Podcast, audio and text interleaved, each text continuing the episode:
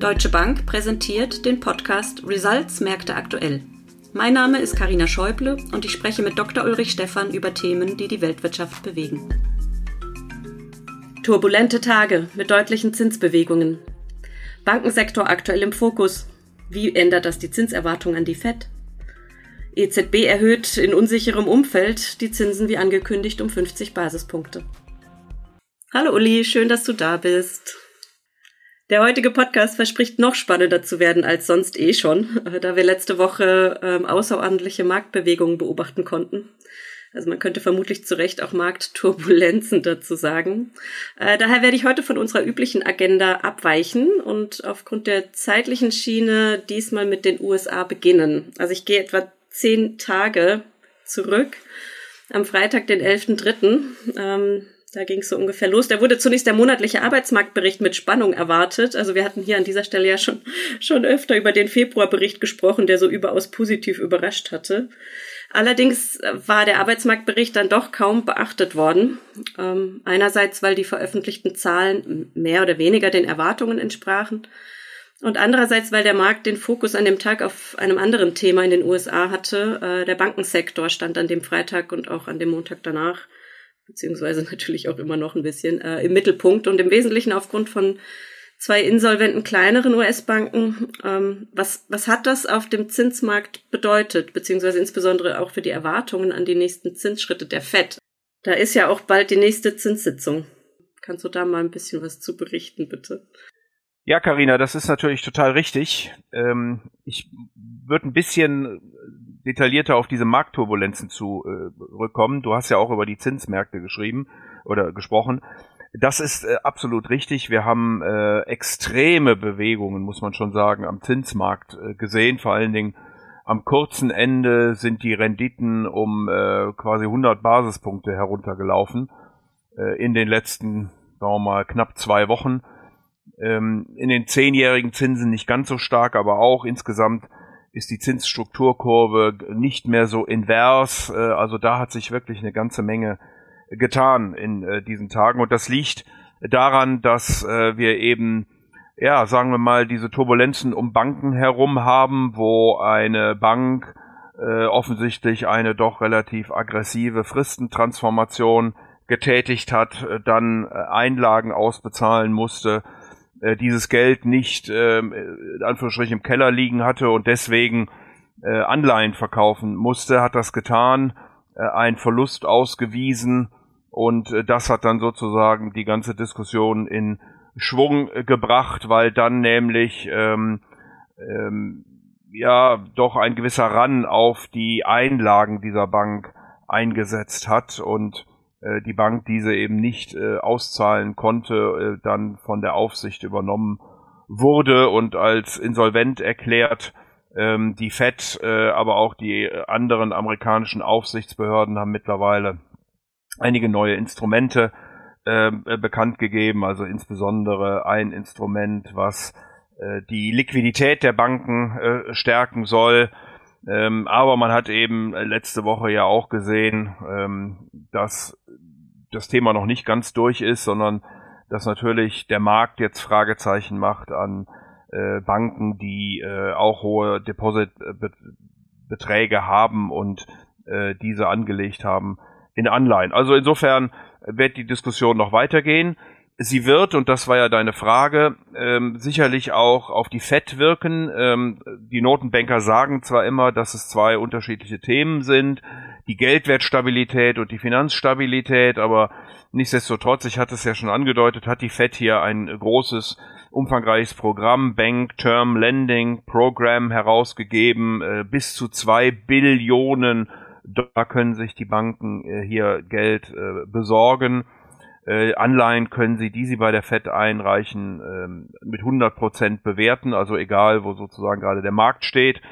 Äh, das erleichtert sicherlich ein Stück weit. Äh, die FED wird aber wahrscheinlich trotzdem ähm, an der Zinsschraube drehen. Also der Markt erwartet im Moment eher so 25 Basispunkte. Äh, auch zum Teil, weil man natürlich nicht das Signal geben möchte, dass hier ein größeres Problem ist und wie gesagt, man das Thema Finanzstabilität äh, auf einem anderen Wege adressieren möchte. Ähm, insofern haben diese Turbulenzen, die sicherlich äh, oder natürlich nicht intendiert waren, ähm, wohl dazu geführt, dass der FED ein Stück weit die Arbeit abgenommen worden ist, in Anführungsstrichelchen.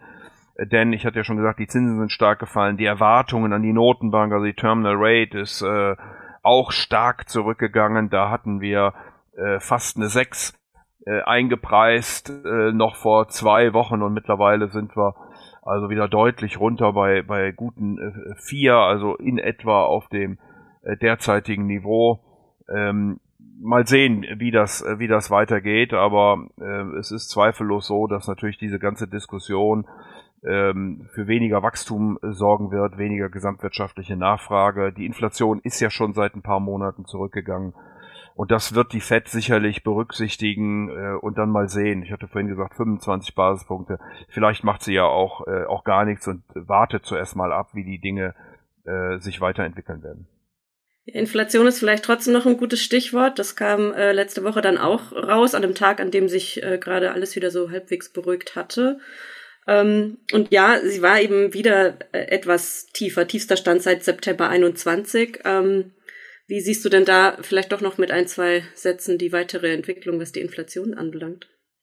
Ja, die Inflation war auf der Headline äh, niedriger als äh, oder da, wo man sie erwartet hatte. Sie war leider auf der ähm, Core-Inflationsseite ein bisschen höher als erwartet worden äh, ist. Also man sieht hier, dass die Inflation, wie wir das ja auch schon mehrfach diskutiert haben an dieser Stelle, Karina, äh, äh, dass die Inflation nicht mehr nur Energie- und Nahrungsmittel getrieben ist, sondern eben jetzt eine größere Breite findet. Ähm, und wie gesagt, die Headline geht dann ein Stück zurück, weil eben in, vor allen Dingen die Energiepreise deutlich zurückgefallen sind.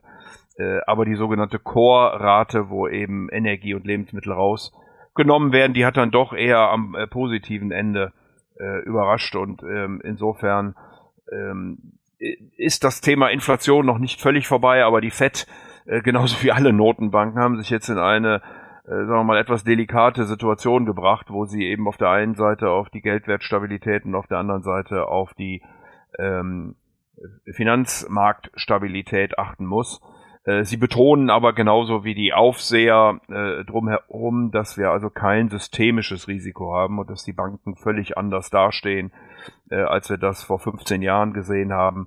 Ähm, die Zahlen deuten auch dahin. Also wir sehen eher, dass beispielsweise Einlagen von amerikanischen kleineren Regionalbanken äh, dann äh, zu den größeren Banken streben. Das hilft natürlich den kleineren Banken überhaupt gar nicht äh, aber wir sehen daran, dass wir zumindest äh, momentan kein systemisches Risiko haben.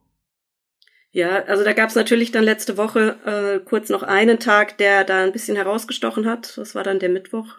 Ähm, da ging dann plötzlich doch die Sorge um eine Bankenkrise in Europa, ähm, ist da aufgekommen und hat zu panikartiger Flucht an dem Tag in sogenannte sichere Häfen geführt. Ähm, Dollar, Yen, Franken und Staatspapiere, die hatten alle teils deutliche Preissteigerungen und höhere Werte bei Wertpapieren bedeuten immer niedrigere Renditen. Also die Dollarzinsen sind also an dem Tag dann erneut gefallen und auch für die Eurozinsen ging es bergab. Also die Rendite zehnjähriger deutscher Bundesanleihen, die hatte beispielsweise den größten Tagesverlust seit der Wiedervereinigung vor über 30 Jahren. Und ähm, keine leichte Gemengelage für die EZB-Sitzung am Folgetag. Äh, sie hat die Zinsen trotzdem wie zuletzt von ihr in Aussicht gestellt um 50 Basispunkte erhöht. Was hältst du davon? Ja, ich habe das ehrlich gesagt begrüßt, dass die äh, Europäische Zentralbank die Zinsen weiter anhebt. Äh, nochmal, sie hat sehr deutlich gemacht, dass die Liquiditätsversorgung der Banken und das allgemeine Zinsniveau zwei Dinge sind, die man in unterschiedlicher Art und Weise äh, managen kann. Frau Lagarde hat explizit darauf hingewiesen, dass die Banken kein Kapital- oder Liquiditätsproblem haben, sondern dass wir eben ein Vertrauensproblem haben. Und in Europa ähnliche Wirkungen, was den Zins angeht, ähm, wie in den Vereinigten Staaten von Amerika. Äh, die Ursache dürfte nur etwas anders sein. Es ist äh, auch wieder idiosynkratisch äh, gewesen. Äh, man hat ja mittlerweile auch eine Lösung dort angestrebt, die aber auch ein paar Fragezeichen am Markt hervorruft und insofern werden wir auch hier sicherlich noch eine gewisse Volatilität äh, haben. Ähm, aber die Notenbanker nochmal haben das sicherlich im Blick und werden im Zweifelsfalle für die notwendigen äh, Liquiditätshilfen sorgen, wie das ja auch in diesem idiosynkratischen Fall passiert ist.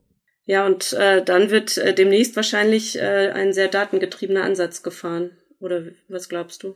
Das hatte Frau Lagarde gesagt. Also sie hat keine Forward Guidance mehr gegeben. Ähm, beim letzten Meeting ist ja schon ähm, direkt gesagt worden, dass man im März äh, dann 50 Basispunkte anheben wird.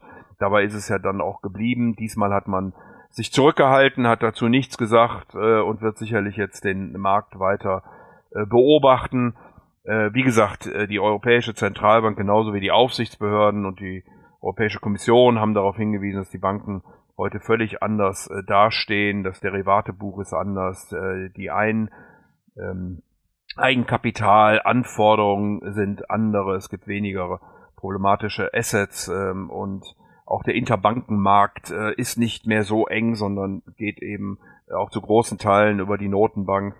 Ähm, wir werden sicherlich beobachten müssen, äh, wie Lösungen am Ende aussehen. Ähm, aber momentan gehen wir davon aus, dass es ein idiosynkratischer Fall gewesen ist, ähm, dass die anderen Banken doch deutlich besser äh, dastehen, dass sie sogar äh, preiswert sind ähm, und dass man möglicherweise an der einen oder anderen Stelle äh, sich auch dafür interessieren könnte. Ja, vielen Dank, Uli, für deine Einschätzungen ähm, und allen, die uns zuhören. Danke fürs Einschalten. Bis zum nächsten Mal. Sehr gern.